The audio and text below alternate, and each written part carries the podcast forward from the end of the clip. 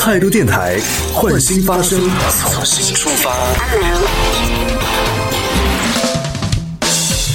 好，各位好，这里是为梦而生的态度电台，我是男同学阿南。Hello，大家好，我是陈瑞。今天讲的是关于职场的这样的一个生存之道，也说到职场上比较讨人厌的那些类型，或者说比较奇葩、不能忍受那些同事的类型。看到炭烧他说，其实这种鲶鱼效应啊，但是有的人可能就是天赋不足，然后怕被毕业了之后啊，就会。就开始卷了，天赋不足的人，哦通过后期努力吧，他他的意思应该就是说，因为自己可能觉得能力不够，所以想要表现的更加的勤奋努力，啊，所来以就开始卷起来了来弥补。自己可能并没有那么优秀的那一面，对吧？对，就是不自觉的，因为他也不是想卷，是因为他真的，我真的觉得我笨，所以我就真的每天就上班上到十二点，然后早上六点钟就来。我不是想卷，但是我真的是因为我笨。但在别人看来，啊 那么优秀给谁看啊？那么拼给谁看啊？不就是给老板看吗给？老板吗，对对。然后律动小猫他说，我感觉职场当中和我在学校当中的交往感觉很像，哎哎，你觉得像吗？就在职场里边和在校园里边的那个状态。像也不像，但是如果说要像的话，其实呃，在大学的时候，其实老师就说过，嗯，大学其实就像一个小社会嘛，对，那它也是你走出校园之后面临职场的一种锻炼吧，因为有有很多人人员关系啊等等啊，包括你在一个组织里面，学生会真的让我见识到人小鬼大，就是啊。现在回想起来，我当时有一个同宿舍的舍友，他参加学生会，在他的描述里面就是一个。阶级等级非常明确，并且里面有很多很多关系网啊，嗯各种让我觉得真的很头大。我就觉得真的就是我们广播站还是比较纯洁的，就是很沉静的环境。对，对，哎，真的，我我也我也觉得，就是学校和社会，因为我们很多人会觉得说，你出了社会之后，社会怎么怎么险恶，怎么怎么可怕。但嗯，就我接触的啊，我自己接触到的和周围听到的、了解到的实际情况，我觉得其实反倒是学校里边会更有这种，这个话好像也不不应该这样讲，但学校里面确实会像刚刚陈瑞讲的阶级啊，或者这些，因为这些东西你其实，在职场里边可能也分啊。我我接触到职场其实没有那么多的。这种所谓的啊阶级，你就是要稍微低一级，你就要对上级怎么样？好像没有职场里面不会有那么明显的这种划分。虽然说在职职能上，每个人的这种权限上，他肯定会有一些直接的这种硬性的规定，但是相对比起学校里边，因为学校里边真的，呃，这些会更明显。但从另外一个角度来说，学校里边他是只给的，就是我直接我有什么我就直接表达出来了，所以会给你给你一种感觉，他是学长，你必须要尊重学长，大家都是讲出来的。但职场上虽然没有那么强硬的告诉你说必须要有这样的阶级划分，但职场上更可怕是他们没有直接讲明一些东西之后，你就很容易去犯规。然后你当你犯规之后，你还不知道，别人可能就会有别的一些方式来给你一些惩罚。偷模拟。对，这个是职场上比较可怕的，所以各有各的好，各有各的不好。职场上相对来说。我接触下来的没有那么那么就是阶阶级划分那么明显的这种这种情况好像不太多。还有看到诗意也说，他说那种只靠加班的，一般作用不太大，靠加班让自己进步的，就刚刚说的那个一直加班到十二点那个同学一样，就是如果你工作到十二点，甚至是你在公司睡都没关系，但是最后你没有达到你领导给你布置的任务的目标的话，那其实也是白搭会就是给人一种印象说你这个人就是再怎么努力也没有用，对懂吗？认命吧，好伤人对啊，那就是不是那种说那因为职场真的不看你有你的过程啊，嗯，这其实还是重结果的。对，但是如果在那种其实可能结果并没有那么重要，并且可能你们的衡量标准也并不是以结果来衡量的那种职场，可能就真的是要靠那个形式化的表现。但是现在我想，大部分的公司为了盈利也好，为了发展也好，其实大家还是比较注重结果的。哎，我想问你，有一种情况，就刚刚讲到这个内卷这个事情，有有一种行为，因为我们刚刚讲了职场上的同事嘛，有一些同事是可能让人不太能接受的。那有一种行为也是职场上嗯很多人很讨厌，但是很多人都在做的，就是加班到十二点的时候要拍一个照发朋友圈。我下班了，加班到加班到这个点了，这种行为你会有吗？以及你会唾弃？我我不会，我是那种我也我不至于到点走的人，但是嗯我我不我是完全反反加班的那种人。啊，就我看到，如果你做这件事的话，我心里就是会翻白眼。如果看到别人发这样的圈的话，嗯我告诉你，什么样的人愿意喜欢发这样的圈呢？嗯那种人就是大学里面喜欢。就是晒一些自己的有多努力在做什么论文的人，就这一类人，他就愿意在工作之后晒他多晚加班啊，他一直在工作什么的。但是这种人，你就你看吧，其实他们就是他们就是因为他们没有结果，嗯但是他们特别愿意展示过程，因为他们没有结果可以展示。哎我不是说所有人啊，但是以我在我朋友圈看到这类人，就有一类人，他就愿意去晒他哦，他做了什么什么，他正在干嘛。但是你你很少看到他们拿出成绩来，哇，我要赶紧去把你的朋友圈屏蔽掉，屏蔽我干嘛？省得到时候你看到我的时候会对我有误解。不会吧？你你发过这样的圈吗？我应该是有发过的，但是你是在为公司做事吗？还是为对，肯定是肯定是为公司做事啊，自己有什么好发的？是因为我所以你是一个加班很晚的人。我我先澄清一下，我给自己来辩解一下，虽然这样的辩解很无力 对，因为真的 OK，OK 对于这种就是在朋友圈里面晒几点十二点下班这种人真的很讨厌。然后我辩解一下，我为什么要在十二点时候晒我下班这件事情，是因为就是。一般情况下，在职场上其实有一个所谓的这种呃沟通的一种一种啊、方式嘛，通常呢，就比如说你对你的工作不太满意，或者说是你觉得你最近压力大了，就是工作强度太大了，超出你能接受的范围了。这个时候正常情况你应该去找领导去沟通，而我呢是属于那种不太愿意去沟通的类型，我就把哦我这个的天哪！就是我是属于领导让你做一些事情，其实我的事情，比如说领导，呃，我正常的工作已经让我需要加班到八点了，然后这个时候又来一个。因为一般情况也也跟那也跟就是初入职场的朋友讲一下，呃，你不要去想说领导为什么布置那么多工作给你，因为领导他不会知道每个人你现在手头已经有多少工作了，他安排工作的时候就看谁合适谁合适，所以我是属于那种 啊、就比较好使的类型，所以呢，领导可能会安排一个工作给你，然后第二个、第三个、第四个同时累加在你身上，但他可能没有意识到同时已经给你那么多工作了，所以就会出现一个情况，就可能要需要加班到很晚。然后在这种情况呢，正常你应该去跟领导反映，但我不太会反应，所以我就在朋友圈里面说一下，哎，加班到这个点了，就侧面提醒领导说，好吧，我我嗯。为我为我刚刚就是所下的定义道歉啊，就是我没有在考虑到原来你是这样的人，然后就说出了那番结论，就是原来你真的是在被加班就是搓磨。但我觉得如果你要发，那你的目标是你这条朋友圈的目应该是标受众请领导看到是吗？你？可以屏蔽掉，你可以屏蔽掉他所有人，然后专门发给领导看。对，但是呢，如就是你要用这种方式的话，那你你就用这样的方式喽。嗯，但是对我还是建议你像你刚刚讲的，就是要跟领导去沟通。对。这是需要的，但是我就是那个，我一开始我就跟你讲嘛，我超怕领导的，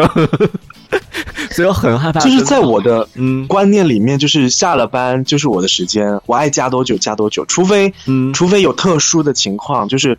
很急，并且因为这种情况其实也不是常常有的，你说对吧？嗯所以加有时候加那也无所谓嘛，但是我真的很很难接受，比如说现在六点下班，然后你让我加到你天天或者是三天两头加到九点那种程度，no，我我的底线真的不允许。就是我不是说不允许我加到九点，而是说我不允许三天两头老是要加到这个点，我不能接受，因为除非我一进来我就知道这个公司它是要一直这样去加班的，嗯，那就不会来因。为如果是这样的话，你不会，就是你你如果是一个很热爱工作的人，那我觉得没有问题。嗯但是如果你还是有自己的想想法、有自己的世界的人，我觉得都应该很难接受啦。嗯不然的话，我觉得我没有办法发展自己其他的事情，对，这不是很得不偿失吗？嗯，是，所以这个还是要看，就看每个人他在职场上有自己的一些，这个也是要刚跟大家讲了，就是对于特别是初入职场的，或者是在这方面和我一样有这个困惑的朋友，一定要有自己的底线，然后知道自己的底线在哪儿。就比如说加班这件事情，我能接受的是偶尔加一下，那如果一个星期超过几天了，或者到什么样的一个程度了，我是不能接受的。啊、就算你，而且这个个有一个条件啊，不是说你那领导跟你说，那我给你加一百块钱啊，那好吧，就这个已经是原则性的问题 就你必须要知道说，嗯，就算你给我再多钱，我都必须要保证有我自己的时间。这个是我工作很多年之后才 才知道的一件事情，不然领导永远会觉得，嗯，没关系，好商量，而且他这个人很好说话的。对啊，所以这样子很容易让自己就很被动的接受很多原本可以被分担掉的事情。但同时呢，又存在另外一种情况，就是。哎呀，其实这个也是我跟我身边的年轻的朋友们在讨论的一一个问题，就是有一些年轻的朋友也会讲出我刚刚的那番话，就跟我说你不能这样，嗯他们作为后辈，可能跟我这个前辈。讲说你不能这样，因为确实我的这个状态已经很糟糕了，然后会会有这种，现在当然还好，现在没有那么那么频高频次的加班啊，嗯。就之前频繁加班的时候，可能别人就跟你讲这些东西，但嗯作为我自己站在我自己的角度来想的话，又又会发现，其实不是所有所有人在职场当中，首先是从个人来说啊，不是所有人都有这种性格，可以直接去跟领导说不，我不加班，你已经侵占我下班时间，去提出来这些，我的性格是。不太擅长做这些事情的，其次就会每个人会有自己的权衡利重，就是利弊吧。我权衡的就是，可能如果这件事情真的不让我做了，那可能接下来其他事情会觉得哦，那领导觉得说，那既然你不想做的话，那给别人去做好了。那这个时候可能会影响到我的工资，我能接受这个，我能承受这个失去的代价吗？就做了这些综合，甚至最严重的，可能最后我可能会失去这个工作。那如果真的谈这个事情谈不好的话，你能接受吗？那对于很多就是比较年轻的朋友。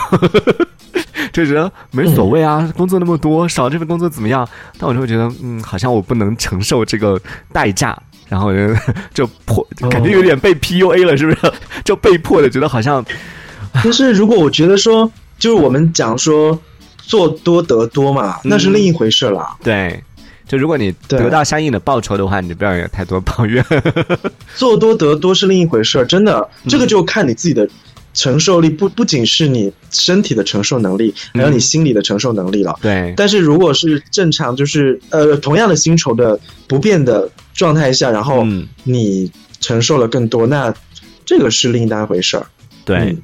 是，还有诗意也说到了，他说向上管理其实还是有用的。向上管管理指的是什么呢？向上管理的意思就是，一般我们都是就是管理下面的人，嗯但是如果你想让自己不那么被动的情况下，那你要学会向上去管理你的领导，哇，因为一般情况下我们都是受到，我们都是被动接受很多的。但是如果你学会了向上管理，你就能够让自己化被动为主动，并且能够很好的利用自己的时间，然后也可以做自己想做的事情。当然我，我是指，如果你做管理的好的话哦，哦，嗯哇，这个我要学习一下怎么去管理我的领导。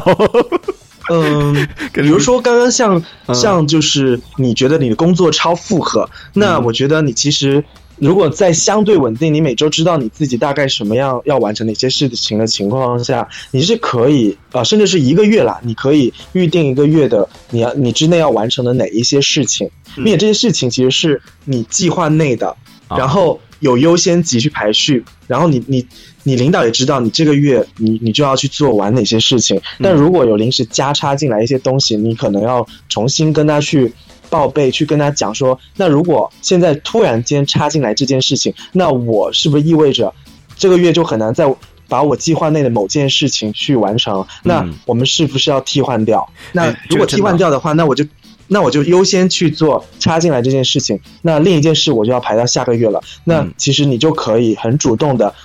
很均匀的，就是掌控你的时间，不会嗯被很多突如其来的事情干扰到你自己的步调。对，嗯所以这个真的是需要我们，嗯，还是还是一个沟通的问题，向上沟通的一个问题。因为我真的不是是属于那种善于去，不管是跟同事也好，跟领导也好，去做这种这种沟通的类型。我一般都是先先压给自己，然后实在我有过一次，就是实在受不了的，是被迫的去沟通的，实在受不了的情况下，我手上已经一堆事情了，然后领导又增加了一件事情，最后一根稻草来了之后，我就。鼓足了勇气去跟领导，我就问他，我说：“那现在是这样，我手上有一二三四五六七件事情了，你又给我第八件，然后这七件事情它的截止时间都非常近了，第八件事情你告诉我也是非常近，那请问现在我要停掉什么事情呢？”领导就惊到了，首先惊到是我我居然会去 找他，哦，对，然后其次我以为他惊到，我以为他惊到你接了这么多。对，这个是第二个惊讶的，就第二个惊讶是啊，你已经接了那么多事情，然后在那一刻我才知道说，呃，就我刚刚讲的，领导给你布置工作的时候，其实他并不知道你手上有那么多，但我一直觉得他应该是心里有谱的吧？为什么又给我一件事情？每一次我都在心里面想，他是故意针对我吗？因为领导有很多人要管理，他其实不能够知道，所以说你要让他知道你有什么事儿嗯正在做，对不然的话他。他就会觉得你好像没事儿做，然后一直给你安排任务。是，所以嗯这个是也是在摸爬滚打多年之后，嗯，知道的一件事情，需要去沟通。那这个是我们讲到了关于在职场上的一些生存之道。那接下来我们在下半段的节目当中，啊，稍作休息，待会儿回来聊到的是关于在职场当中的领导这个事情。刚刚我们其实已经引出来了，关于领导，大家可以讲一下说你自己理想当中的领导是什么样的，理想当老板是什么样的，以及你有没有遇到过比较奇葩的领导，可以来吐槽一下。刚好我们今天现场有一个领导，可以现场来反馈一下问题啊。好吧，嗯这也也不算那种就是大家平常看到那种很高高在上的领导，就顶多其实就是就假装很亲和的那种领导，嗯，对，也是领导嘛，所以待会儿因为也是存在上下级的关系，我们待会儿下半趴主主要来讨论的就关于职场上的上下级的一些相处，以及会通过后浪研究所发布的一个关于职场人心目当中理想老板的这样的一个调查报告，来看看大家想要的老板是什么样的，和大家讨厌的老板都是什么样的，大家也可以来做一个对照。同时，想要参与我们互动的朋友呢，可以在节目下方的评论区当中用文字的方式发送消息，同样同样可以参与我们的互动。这一小节我们暂时先聊到这里。喜欢我们节目的朋友，别忘了订阅关注。这里是为梦而生的态度电台，我是男同学阿南，我们下次接着聊。哦，态度电台。